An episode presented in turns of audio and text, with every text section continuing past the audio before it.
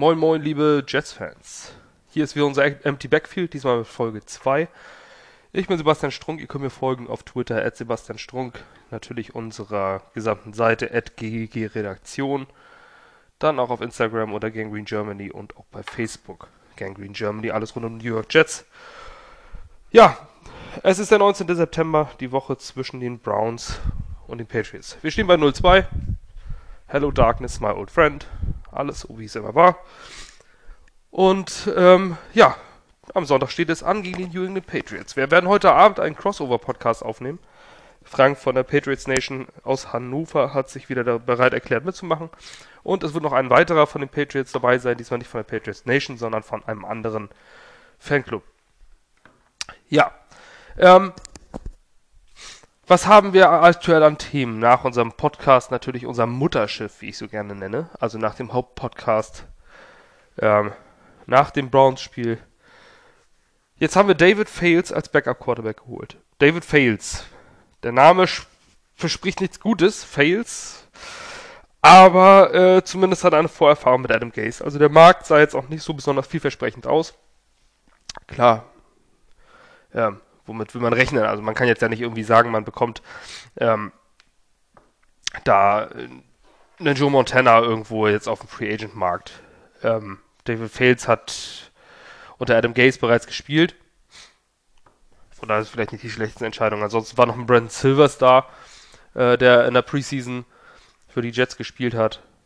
Ähm, zumindest so ein bisschen im Camp. Und wer noch da war, ja, war die Geißel jedes Football-Fans, Brock Osweiler. Und ich bin wirklich glücklich, dass es nicht Brock Osweiler geworden ist. Also mir ist es relativ egal, wer es geworden wäre. Hauptsache nicht Brock Osweiler und dieser Wunsch ist in Erfüllung gegangen. Ähm, ja, das ist zumindest schon mal was Positives, wenn man es denn so nennen will. Auf jeden Fall ist es nicht Brock Osweiler. Und ähm, mit David Fields können wir, denke ich mal, alle leben. Also David Fields hat jetzt bisher in dieser Liga nicht viel Alarm gemacht. Er ist 2014 in der sechsten Runde von Chicago gedraftet worden. Ähm, hat auch 2015 auch in der Adam Gaze da ein bisschen äh, vor sich vor sich hin äh, existiert und nun ist er unser Backup Quarterback hinter Luke Falk. Ja, vor der Saison hätte man das gesagt. In Woche 3 gegen New England Patriots stehen wir dann da mit dem Quarterback-Duo Luke Falk und David Fales. Ähm, da hätten wohl, da hätten wohl mal wieder ein paar Fans verloren. Nun ist es aber so. Verletzung und Krankheit. Ähm, live as a Jets-Fan. Im Idealfall muss man aber auch sagen, dass David Fields vermutlich gar nicht auf dem Feld stehen würde. Luke Falk, der seine Sache gut gemacht hat, immer 20 von 25 Pässen angebracht. Die Zahl wirkt natürlich sehr schmeichelt. Er, laut Pro Football Focus war er tatsächlich auch sehr gut. Fast an die 80 ran, also das ist schon sehr, sehr gut. Ähm, aber in einem Spiel kann man Quarterback nicht messen. Ähm, es ist zumindest, äh, er hat es zumindest besser gemacht als ähm, Trevor Simeon. Das darf man jetzt allerdings auch nicht so direkt eins zu eins vergleichen. Schließlich war die Situation eine andere. Wir standen mit dem Rücken zur Wand und mussten was ganz anderes machen als, als in Halbzeit 1. Und dann kann ein Quarterback natürlich auch besser aussehen, wenn er nicht nur jeden dritten Snap die Gelegenheit bekommt, einen Pass zu versuchen. Ähm, schauen wir mal, was Luke Falk kann. Ich bin gespannt. Denn äh, eine Chance gegen New England haben wir ehrlich gesagt eigentlich nicht. Wir sind 22,5 Punkte ähm, Außenseiter. Für jeden, der nicht weiß, was das bedeutet, das sind so Sportwettengeschichten. Sprich, äh, eine Spread-Wette ähm, als, als Basis. Spread-Wette heißt, äh, wenn Las Vegas geht von vornherein davon aus, dass, ähm, dass die New England Patriots 0 zu 23 hinten liegen vor Spielbeginn. Das bedeutet dieses 23 Punkte Favorit.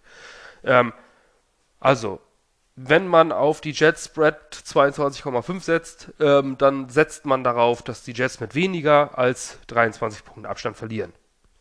Das ist schon bitter. Die Miami Dolphins waren 20 Punkte Außenseiter. Also wir sind noch größere Außenseiter als die Miami fucking Dolphins.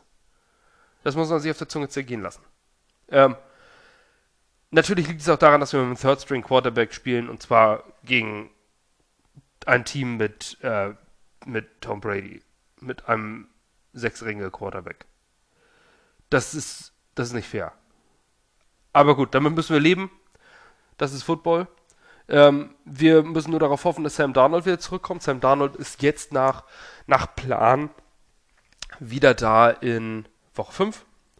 Äh, Woche 4, sprich nach dieser Woche, also nächstes Wochenende haben wir spielfrei. Ähm, das heißt, wir werden am Sonntag natürlich will man als Fan sich irgendwo mal am Strohhalm festhalten, aber das ist jetzt äh, schwierig. Wir werden also am Sonntag verlieren, Punkt. Ähm, es, alles andere wäre ein Wunder. Gut, Sport ist für Wunder gemacht. Ähm, wollen wir natürlich die Hoffnung nicht komplett aufgeben, aber als Jets-Fan ist Hoffnung jetzt nicht unbedingt eins der Wörter, dass man ähm, wirklich in seinem Wortschatz trägt. Ähm, dann ist Woche 4 spielfrei, sprich nächstes Wochenende.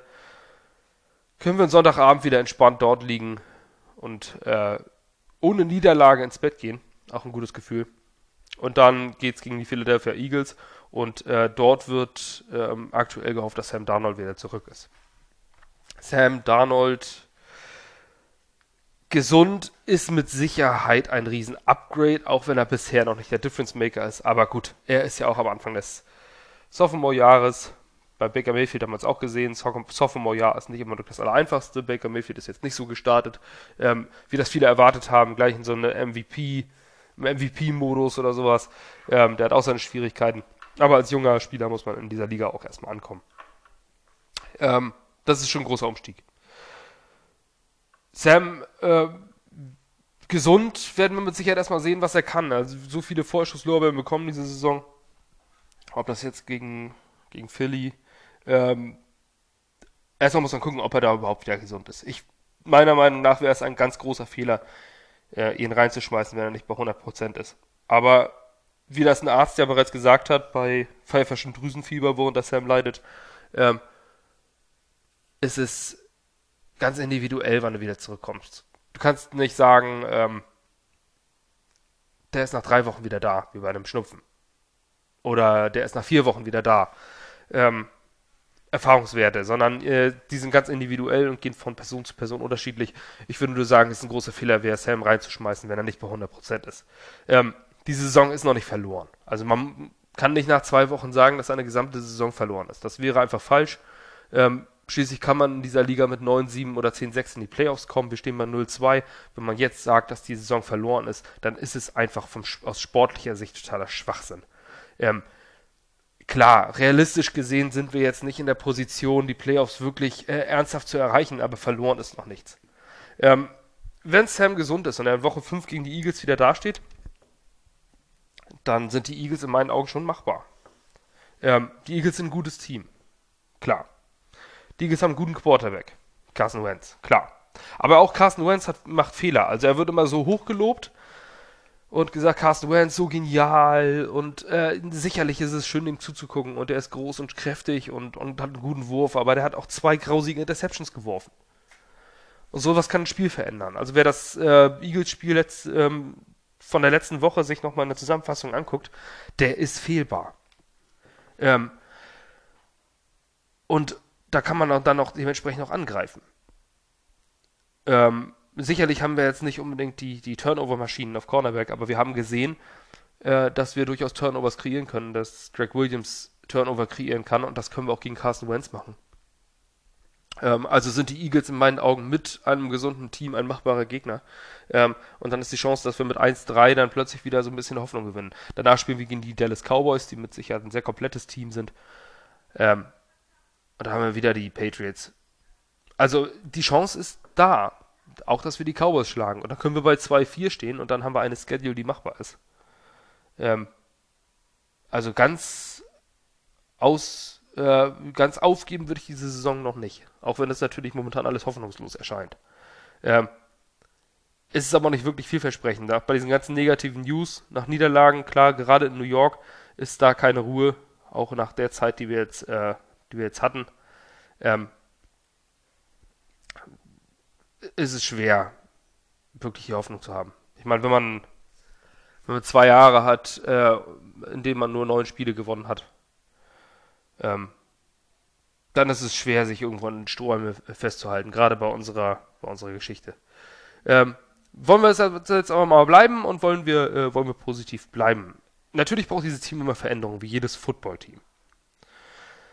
Ähm, was für Veränderungen könnten wir haben?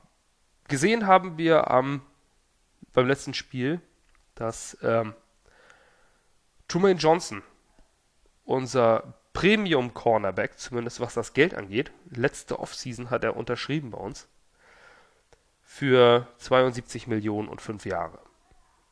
Ähm, Im Nachhinein gesehen weiß ich selber nicht, warum ich persönlich so lange an Mike McKagan festgehalten habe. Vielleicht liegt es daran, dass man, äh, dass ich ihn kennengelernt habe gegen die Lions beim Spielerausgang und er sich bestimmt eine Viertelstunde, 20 Minuten für uns Zeit genommen hat, sich mit uns unterhalten, Fotos gemacht. Furchtbar netter Kerl. Wirklich ein furchtbar netter Kerl, der McKagan, ruhigen Ton, hat gesprochen, Mensch, ja, Deutschland, da war ich auch schon mal, ich war schon mal in Heidelberg und meine Frau kommt aus Österreich und wirklich so ein Smalltalk auf persönlicher Ebene und nicht so eine Plattitüden. Hat man sich dadurch blenden lassen? Ich glaube schon. Ähm, denn es gibt noch die Business-Seite und die ist viel wichtiger als das Persönliche. Ähm, Truman Johnsons Vertrag ist ist eine Katastrophe. Eine absolute Katastrophe. Truman Johnson offensichtlich, äh, okay, das, ob man das vorher wissen konnte, ist fraglich. Und der Franchise-Tag für die Rams hat er sehr, sehr gut gespielt, aber letzt, letztes Jahr war der Free Agent-Markt auch sehr, sehr schwach und die Jets mussten was machen. Da war die, ähm, da war das Signing von Truman Johnson jetzt noch nicht, äh, zu dem Zeitpunkt war das okay. Da war jeder zufrieden damit. Wir hatten jede Menge Cap Space, wir brauchten mal irgendwie einen guten Spieler. Truman Johnson war der Beste auf dem Markt. Würde ich ihn heute noch nehmen, wenn ich überlege, äh, zurück zu diesem Zeitpunkt zu kommen? Ja, würde ich. Der Vertrag ist vielleicht ein bisschen zu hoch gewesen, okay, aber äh, so, so eine Katastrophe, wie wir es uns das jetzt sagen, ähm, war es zu dem Zeitpunkt nicht und war auch nicht auszumalen, dass es so eine Katastrophe wird. Ähm, nun haben wir ihn aber an der Backe und Truman Johnson hat sich gesagt, so, jetzt habt ihr mich hier mit Geld zugeschissen, äh, dann höre ich einfach auf, irgendwas zu machen. Nee, nee, nee, nee, nee. Und äh, das kann er, denn wir, ich habe mir den Vertrag noch mal ein bisschen genauer angeguckt. Ähm, jetzt zu cutten oder zu traden ergibt keinen Sinn. Es wäre sinnlos. Wir hätten nämlich dann 24 Millionen Dead Cap 2019. Ähm, Cut und Trade sind gleich äh, von den finanziellen Voraussetzungen, es sei denn, man restrukturiert den Vertrag. Ähm, und viele sagen sich jetzt, Mensch, dann trade den noch weg. Aber mal ganz ehrlich, wer tradet, also da, mit einem Trade kommt ja automatisch dann auch der Vertrag mit.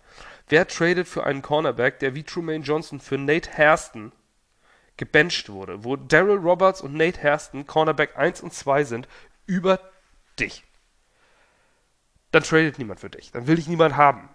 Ähm, klar ist Cornerback eine Premium-Position, aber äh, für, für einen Trade muss der Spieler ja auch irgendwas bringen. Und äh, Trumaine Johnson bringt dir. Sportlich ist Trumaine Johnson einfach nicht gut. Das muss man mal sagen. Der ist jetzt, er ist keine totale Vollkatastrophe. Das wäre auch verkehrt. Er ist nicht der schlechteste Cornerback der Liga, aber er ist halt nur maximal auf, äh, auf äh, Backup-Niveau und gibt momentan nur, 19, nur 90 Prozent. 90 Prozent reichen in dieser Liga nicht. Die reichen nicht ansatzweise, wenn du einen Receiver hast, der 101 Prozent gibt. Ähm, das, das reicht nicht. Also es reicht noch nicht mal gegen einen Receiver, der 95 Prozent gibt. Truman Johnson ist einfach langsam und trottet hinterher. Ähm, die kannst du äh, in der, in der Zone-Coverage wunderbar verwenden, aber in der Man-Coverage ist es ist völlig verloren. So, und du kannst nicht bei jeder Coverage-Art deinen dein, dein Cornerback von der Seite nehmen äh, und sagen, hier, True, komm rein, wir spielen jetzt Man-Coverage, denn dann weiß der gegnerische Offensive Coordinator spätestens bei der dritten Auswechslung von Truman Johnson, alles klar, wird eine Man-Coverage und dann baust du darauf aus. Dann, dann stellst du einen Receiver in die Slot und äh, lässt ihm mal eben ein Mismatch kreieren und dem äh, Linebacker oder, oder Slot Receiver, äh, Slot Corner ähm, weglaufen und zack hast du Completion. Ähm, also musst du ein Spiel, ein Cornerback kannst du nicht an die Coverage anpassen und in Situationen reinschmeißen. Geht mal, aber nicht dauerhaft. So, also Truman Johnson wegtraden. 24 Millionen Dead Cap 2019. Könnte man fressen und sagen, alles klar, dieses Jahr eh erledigt, bloß weg mit dem Typen. Ähm, allerdings sind wir so dünn auf der Cornerback-Position, dass das total unsinnig wäre, jetzt einen Cornerback abzugeben und dafür keinen Cornerback zu kriegen. Ähm, wir verbessern uns dann nicht. Es verändert sich damit nichts zum Positiven. Das heißt, man muss Truman Johnson vor sich hin deletieren lassen und hoffen, dass sein Sportsgeist ihn ein bisschen weckt. Die nächste Option ist 2020. Schließlich hat Truman Johnson jetzt inklusive dieses Jahres noch vier Jahre Vertrag. Einen Fünfjahresvertrag unterschrieben. Ähm, Nochmal danke, McKagan. Ähm, nächstes Jahr könnte man ihn cutten und würde 12 Millionen Dead Cap haben. Sprich, Vertrag, was ging, also wir hätten dann damit 12 Millionen weniger Cap Space als andere Teams. So kann man das eigentlich rechnen. Ähm, seine Cap Number insgesamt sind 15 Millionen. Sprich, 12 Millionen Dead Cap, 15 Millionen frei, also hätten wir 3 Millionen kreiert.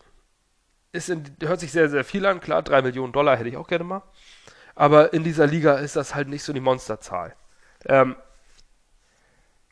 kann man machen. Dann wäre man ihn los. Ja, man muss aber schauen, was, was Truman Johnson jetzt noch macht.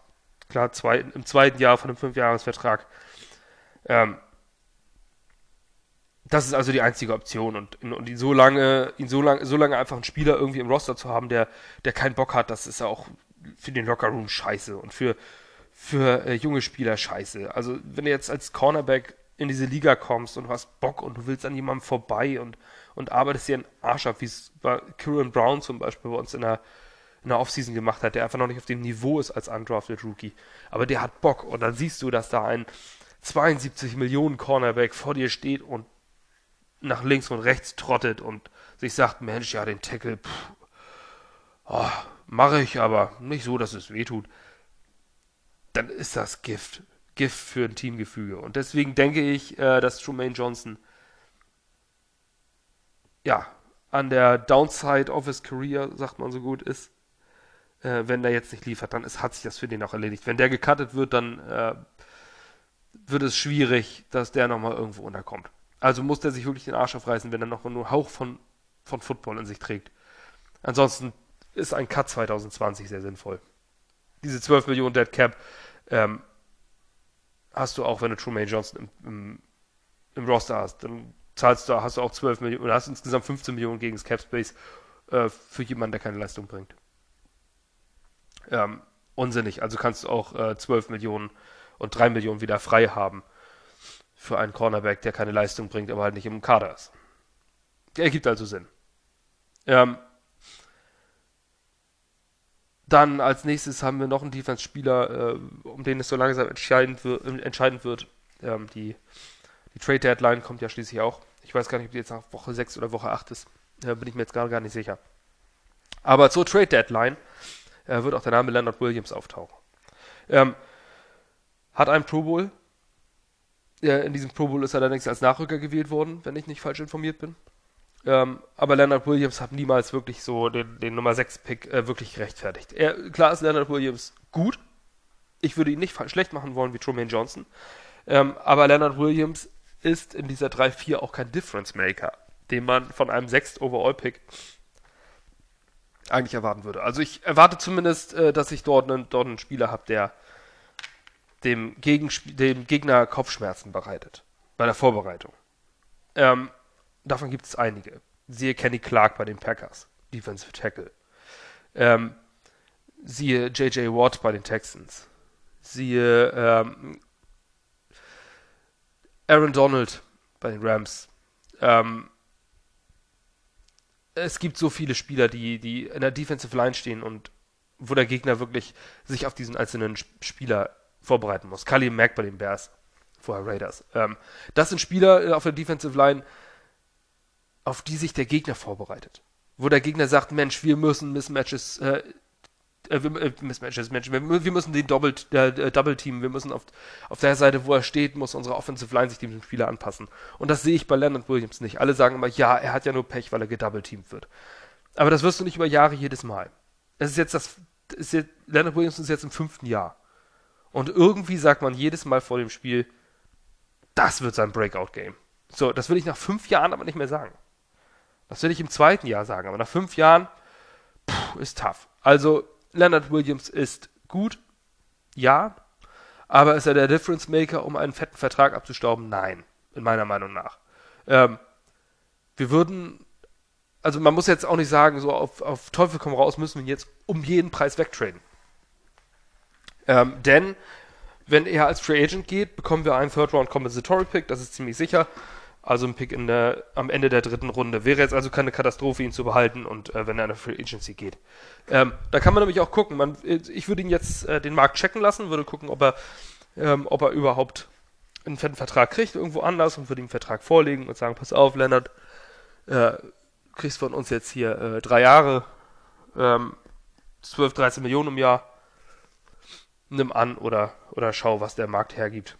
So, das wäre mein Vorschlag. Ich würde ihn jetzt nicht so hoch bezahlen wie andere, mit, mit, die an die 20 Millionen rangehen. Äh, dieser Difference Maker ist Leonard Williams nicht. Also, würde man ihn jetzt traden, dann würde ich da sagen, nur für einen Topspieler wie zum Beispiel einen Jalen Ramsey, einen Cornerback, den wir durchaus gebrauchen können, ähm, plus einen Pick. Das wäre äh, angebracht. Ähm, wenn man jetzt sagen würde, hier, J liebe Jaguars, ihr bekommt Leonard Williams und einen Zweitrunden-Pick von uns, dafür kriegen wir Jalen Ramsey. Würde uns verbessern. Ähm, oder man bekommt für Leonard Williams ein First- oder Second-Round-Pick, was ich nicht sehe. Äh, den wird keiner ausgeben. Ansonsten hält man ihn und nimmt sich den Compensatory Pick am Ende der dritten Runde. Jalen Ramsey, wo wir bei dem Namen waren, ich glaube, das ist einfach nicht realistisch. Ähm, ist ein Top-Spieler, aber der steht auch vom Payday. Klar, wenn man den für Leonard Williams bekommt, wäre das natürlich ideal, aber ich glaube nicht, äh, dass wir diesen Spieler bekommen. Ähm, es ist einfach, wir haben kein Trade-Material dafür. Viele sagen, gibt auch einen First-Round-Pick aus. Ja, das ist, glaube ich, eher eine Fansicht. Ein Joe Douglas ähm, wird jetzt nicht in, in, seinem ersten, vor seinem ersten Draft als General Manager nicht seinen ersten oder zweiten Runden Pick abgeben. Das wäre, das wäre einfach nicht clever. Das wäre so ein Bill O'Brien-Move jetzt, äh, wo er Larry Tanze geholt hat, dass du als Coach machst. Wo du als äh, Coach sagst, ich will jetzt mein Team jetzt verbessern. Wir müssen jetzt gewinnen. Ähm, aber als General Manager guckst du in die Zukunft und da willst du ein Team bilden. Das wird also nicht passieren. Man wird den First-Round-Pick nicht abgeben. Ähm, ich sehe das nicht. Also die Wahrscheinlichkeit ist deutlich unter, unter 5%, dass äh, man so einen frühen Pick abgibt für einen Spieler. Ähm, das ist nur die, die ähm, Sehnsucht des Fans, so einen Spieler in seinen Reihen zu haben. Aber es ist ähm, nicht realistisch. Denn sonst muss Joe Douglas da sitzen und dann wird er äh, in Zukunft seine Arbeit wird dann darin gemessen, was er in der zweiten oder, respektive in der dritten Runde geholt hat. Und das kann es nicht sein. Ähm, der braucht einen First-Round-Pick, der braucht einen Spieler, womit er sich äh, profilieren kann, ähm, womit er, äh, woran er gemessen wird. Also Jalen Ramsey Trade äh, kann man sich aus, den, aus dem Kopf schlagen, ist nicht realistisch. Äh, als nächstes Jamal Adams hat eine 21.000 Dollar Strafe gekriegt für einen Late Hit auf Baker Mayfield. Jamal Adams ist äh, angepisst, wie auch schon nach dem Spiel. Geschrieben, diese, diese Liga ist ein Joke äh, wir spielen hier nicht Two-Hand-Touch-Football, sondern äh, Tackle-Football und was soll die Kacke und ja, unnötig, Jamal. Unnötig, sich darüber so großartig offiziell äh, in der Öffentlichkeit aufzuregen. Ähm, es kann sein, dass er die nächste Strafe von der Liga kriegt. Wir wissen, Roger Goodell verteilt gerne Strafen ähm, wie der, der Schläger auf dem Schulhof Backpfeifen. Ähm, und ob das jetzt äh, notwendig war, sich darüber so aufzuregen. Mein Gott, Jamal, bezahl die 21.000. Andere haben auch schon diese Strafen gekriegt. Äh, das war übrigens in dem dritten und achten im ersten Quarter. Diese, äh, diese Strafe. Roughing the Passer hat auch bekommen, eine Flagge. Ja, mein Gott, dann zahlt er jetzt das einmal. Ist es vielleicht auch ein falsches Signal, das jetzt zu senden. Äh, sich darüber so zu beschweren, nachdem ähm, auch für ein Roughing the Passer unser Backup-Quarterback Trevor Simeon aus der Saison geschossen wurde und möglicherweise seine Karriere in Jeopardy ist. Nicht äh, aufgrund der Verletzung, sondern äh, wenn du als so ein Backup-Quarterback äh, ein ganzes Jahr ausfällst, dann bist du mal schnell weg vom Fenster. Ähm, muss nicht sein. Ich würde mir einfach wünschen, dass Jamal Adams ein bisschen ruhiger ist jetzt und äh, nicht wieder durch so eine, durch so eine negativen Sachen ausfällt. Er hat so viel Positives gebracht. Hoffentlich hört das jetzt mit dem Negativen auf. Das ist eine Scheißwoche für Jamal Adams. Ich hoffe, dass sie bald zu Ende ist. Ähm, und er wieder durch Leistung überzeugt. So, das war auch schon äh, fast alles für heute. Ähm, erstmal möchte ich Werbung machen. Wir nehmen heute Abend ein Crossover wieder auf, was ich vorhin gesagt hatte mit den Patriots. Ähm, mit der Patriots Nation aus Hannover und noch einem weiteren Patriots-Fan. Dieser Podcast wird morgen früh veröffentlicht. Äh, heute ist ähm, Donnerstag. Morgen am Freitag für dieser Crossover-Podcast als Vorbereitung auf das äh, Patriots-Schlachtfest äh, veröffentlicht. Und ich möchte mich noch einmal bedanken bei Remo und Kutsche für die äh, Sendung NFL Boulevard, wo sie zu alle 32 Teams beleuchten. Das ist äh, eine, eine Sondersendung der Footballerei, wo sie auf jedes einzelne Team eingehen. Und dieses Mal waren es die New York Jets. Und sie haben uns als Gangrene Germany des Öfteren positiv erwähnt und äh, da freuen wir uns sehr drüber. Also das ging wirklich, ähm, ging ans Herz ein bisschen. Das war schön vielen Dank äh, für die Erwähnung und ähm, wir werden euch natürlich genauso weiter unterstützen, wie ihr uns unterstützt. Footballerei ist eine tolle, eine tolle Sache. Ähm, ja, das war's für heute. Ich danke euch fürs Zuhören und bis zum nächsten Empty Backfield.